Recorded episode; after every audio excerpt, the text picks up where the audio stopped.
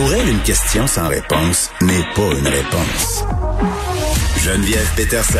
Cube Radio. Bon, on est plongé euh, dans cette espèce de varianxiété. C'est mon nouveau mot euh, préféré que j'ai découvert euh, sur Twitter et que j'emprunte aux gens qui l'ont mis au monde. Mais, mais ça décrit assez bien notre état actuel.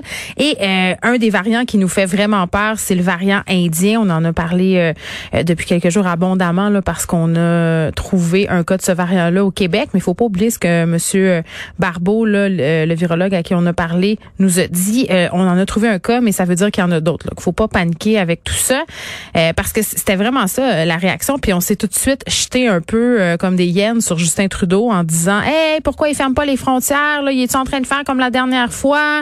Et puis là, on a mis de la pression, on a mis de la pression. On se rappelle de cette belle une du journal de Montréal. Pas notre meilleur, comme on dit. mais voilà, hier, on a pris la décision de les fermer, ces frontières-là, 30 jours pour les vols internationaux en provenance de l'Inde et du Pakistan.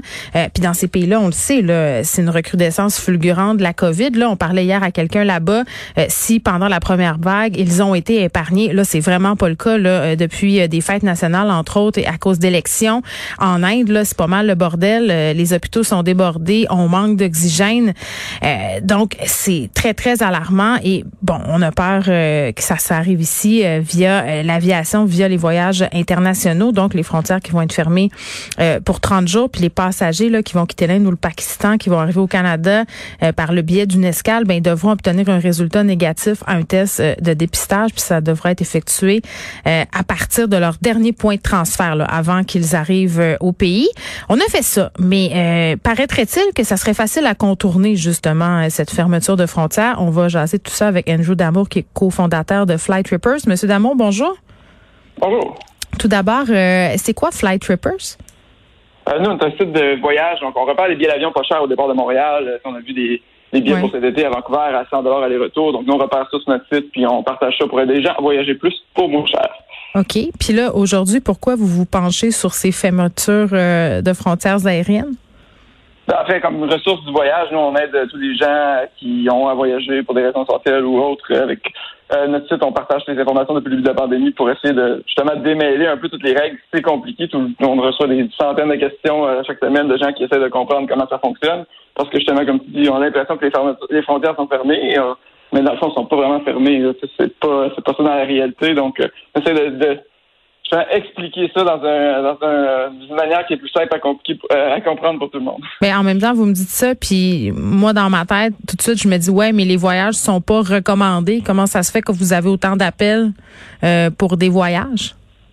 Ben, parce qu'ils sont pas recommandés, mais ça empêche pas personne de voyager. C'est pas une règle, c'est pas une loi qui empêche les voyages. Ils sont juste pas recommandés. Donc, il y a quand même des gens qui voyagent, clairement. OK. Euh, bon, puis par rapport à cette fermeture euh, de frontières-là, vous, vous dites que c'est pas vraiment efficace. Puis pas d'un point de vue épidémiologique, là, euh, parce que hier, là, on nous l'a dit là, avec M. Barbeau, le virologue, il nous a dit le virus est déjà ici, il va déjà se répandre, puis de toute façon, il est un peu trop tard pour avoir fermé les frontières. Mais vous, vous dites que les frontières, malgré le fait qu'elles soient en apparence fermées, c'est assez facile à contourner. Vous voulez dire quoi concrètement par là?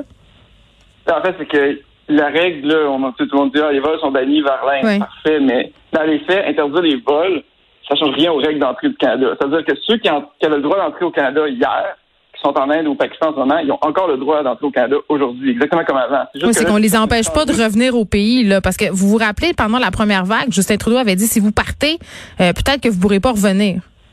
Exact, oui, c'est ça. Donc, il n'y a aucune interdiction de revenir, surtout quand on est Canadien, euh, que ce soit citoyen ou résident permanent, qu'on a le droit de rentrer au Canada. Là, la seule chose qui a changé avec l'annonce de hier, c'est qu'il va falloir faire une escale, comme vous l'avez dit tantôt, donc soit en Europe, au Moyen-Orient, peu mm. importe. Mais c'est encore permis de rentrer au Canada. Donc, c'est une belle mesure, comme c'est souvent ça qu'on déplore. Chaque expert du voyage, c'est pas juste nous, mais ceux qui regardent l'industrie du voyage depuis la dernière année, c'est que les mesures, c'est les mesures qui paraissent bien, qui sonnent bien, mais côté efficacité, c'est pas fameux. Ça rassure la majorité des gens qui vont juste lire le détail. Sans lire le détail, ils vont se dire, ah, les vols sont annulés vers l'Inde, c'est parfait, mais ça n'a rien changé vraiment. Ça, ça implique un peu comme les vols vers le Mexique et les Caraïbes qui ont été annulés euh, pas mal tout l'hiver. Mm-hmm. Mais c'est pas c'est pas une interdiction d'y aller. Les gens font juste passer par les États-Unis puis ils vont quand même. C'est pas, pas ce qu'on s'attend comme une fermeture vraiment ou une interdiction de voyager. C'est juste plus compliqué logistiquement, si on peut dire. Oui, mais à quel point on veut se compliquer la vie pour aller prendre un risque en voyageant à l'étranger? Moi, c'est ça que je comprends pas. Tu sais, je comprends pour un ah voyage essentiel. ça, je le comprends. Mettons que j'ai de la famille en Inde, euh, puis il faut absolument que je m'y rende. Je comprends, mais de, contourner les règlements, euh, de prendre, un, je sais pas moi, un billet pour les États-Unis puis un transfert vers le Mexique pour aller euh, une semaine en vacances, je comprends pas pourquoi on se donne tout ce mal-là euh, pour aller s'exposer à un risque inutile. Je pourrais pas commenter en fait sur ça. Dans, je sais pas les motivations. Vous pouvez pas le commenter parce que vous vendez des billets, mais entre vous et moi là, c'est pas fort. Ben, en fait, il y a des raisons de voyager qui sont pas du tout pour le loisir. Il y en a qui voyagent, comme vous dites, pour retourner voir de la famille. Euh, est-ce que est-ce que passer par les États-Unis est vraiment plus compliqué? Je sais pas. C'est pas Mais c'est plus cher, en tout cas. Euh, ben, en fait, pas vraiment. À la limite, ils vont même sauver d'argent sur leur billet d'avion. Okay. En qu'une escale aux États-Unis, c'est moins cher aller aux, euh, aux, Caraïbes souvent via les États-Unis. C'est côté prix, en tout cas. Okay. Je veux pas dire que c'est la bonne chose à faire, évidemment, comme on dit, mais ça reste que ça, c'est la réalité.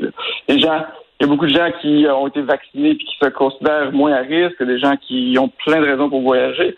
Euh, le fait est que c'est permis, puis si on fait notre quarantaine au retour, euh, le gouvernement l'autorise. Mm. Est-ce que, est que justement euh, les règles devraient être plus sévères par rapport au moins aux pays où on sait qu'il y a des, infections super élevées? Ça, c'est notre histoire. Là, on, a, on a mm. vraiment une règle one size fits all. C'est quand arrive exemple, euh, d'un pays qui a littéralement zéro cas, il va être coté exactement dans la même façon que quelqu'un qui arrive du Brésil, qui super. Ben c'est ça. c'est vrai qu'il y a des incongruités comme ça euh, dans les actions du gouvernement, puis l'attente aussi. Là, là, on a cette fermeture de frontières-là, mais en dehors de ça, trouvez-vous que le gouvernement canadien est conséquent avec ces mesures-là en cherchant à limiter les, les voyageurs entre pays? Si vous me parlez de ces codes-là, c'est vrai que ça n'a aucun sens, puis la quarantaine aussi, en arrivant, ça a été critiqué, elle aussi, elle est contournable. Ben, en fait, c'est que la quarantaine à l'hôtel s'applique juste en avion. Donc, tous les voyageurs sont tellement dangereux qu'il faut qu'ils aillent à l'hôtel. Mais ceux qui arrivent par la voie terrestre, eux, pas de problème, peuvent aller à la maison. Il y en a même qui traversent la frontière en taxi.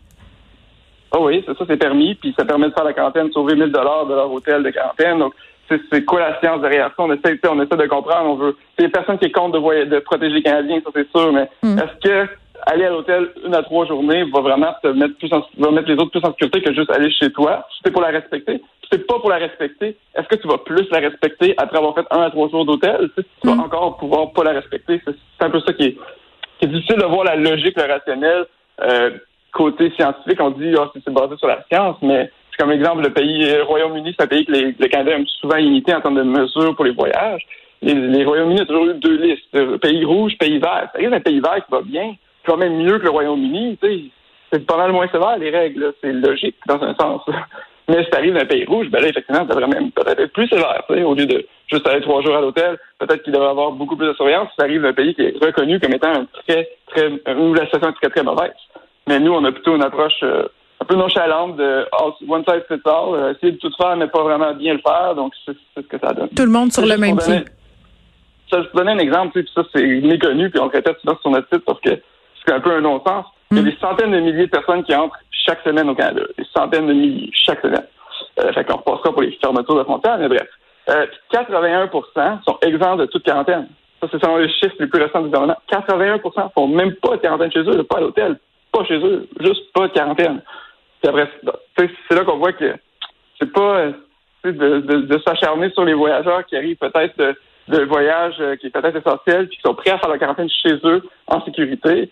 Euh, c'est peut-être pas le meilleur usage des ressources, si on veut. Oui, mais en même temps, euh, à un moment donné, il faut prendre des décisions là, sans s'acharner sur les sur les voyageurs. On peut pas prendre pour acquis que les gens vont aller chez eux puis la faire, la quarantaine, parce que la raison pour laquelle on a mis des personnes dans les hôtels, c'est que justement, en grande majorité, les gens la faisaient pas les gens allaient à l'épicerie, euh, faisaient la petite exception, voyaient du monde. Donc, euh, à un moment donné, euh, présupposer de la bonne foi du monde, oui, mais je pense qu'on s'est rendu compte que dans dans le retour de voyage, les gens étaient pas toujours honnêtes. En tout cas, moi, c'est ma perception. Euh, mais là, dites-moi, Monsieur Damour, comment vous percevez vos prochains mois? Là, parce que là, vous vendez des billets d'avion. Est-ce que cet été, ça a commencé à sortir? Les gens vont où? Est-ce que vous sentez un engouement à cause de la vaccination? Comment ça se passe? Euh, en fait, nous, on, on, on va rien. En fait, on peut juste partager les deals quand les spots, on repart les dates pour que les gens puissent les réserver plus rapidement. Donc, nous, on ne rien personnellement. non, non, mais je veux dire, euh, l'engouement, il est vers quels endroits? Ben là, c'est sûr qu'il y a beaucoup d'incertitudes, puis on dit aux gens, c'est même pas le temps de réserver en ce moment. On est les premiers à dire. Je veux dire, il y a tellement, on sait pas les règles vont être quoi dans une semaine, encore moins dans deux mois. Je pense qu'avec la vaccination, euh, beaucoup de gens dans l'industrie du voyage sont assez optimistes pour l'été, pour sauver l'été, comme on mm-hmm. dit. Donc, euh, si tout va bien, peut-être que les voyages vont être beaucoup plus simples et faisables cet été, ne serait-ce que seulement au Canada, mais peut-être même euh, potentiellement à l'international si on est vacciné. S'il y, a, déjà plein de pays qui ont décidé que si t'es vacciné, t'as pas de quarantaine, t'as pas de test, t'as pas rien, on t'accueille à bras ouverts. Ça donne de l'espoir un peu pour, pour la saison estivale, disons, pour les voyageurs qui ont hâte après un an d'être à la maison de, redécouvrir le monde. Ben, des pays où il n'y a pas de test puis pas rien, moi ça me donne pas bien d'espoir pour ces gens-là qui vont venir, même s'ils font leur quarantaine. Là. Euh, bon, il va peut-être avoir bien des rabais aussi vers l'Inde dans les prochains mois. Andrew Damour, merci beaucoup qui est cofondateur euh, de Flight Papers.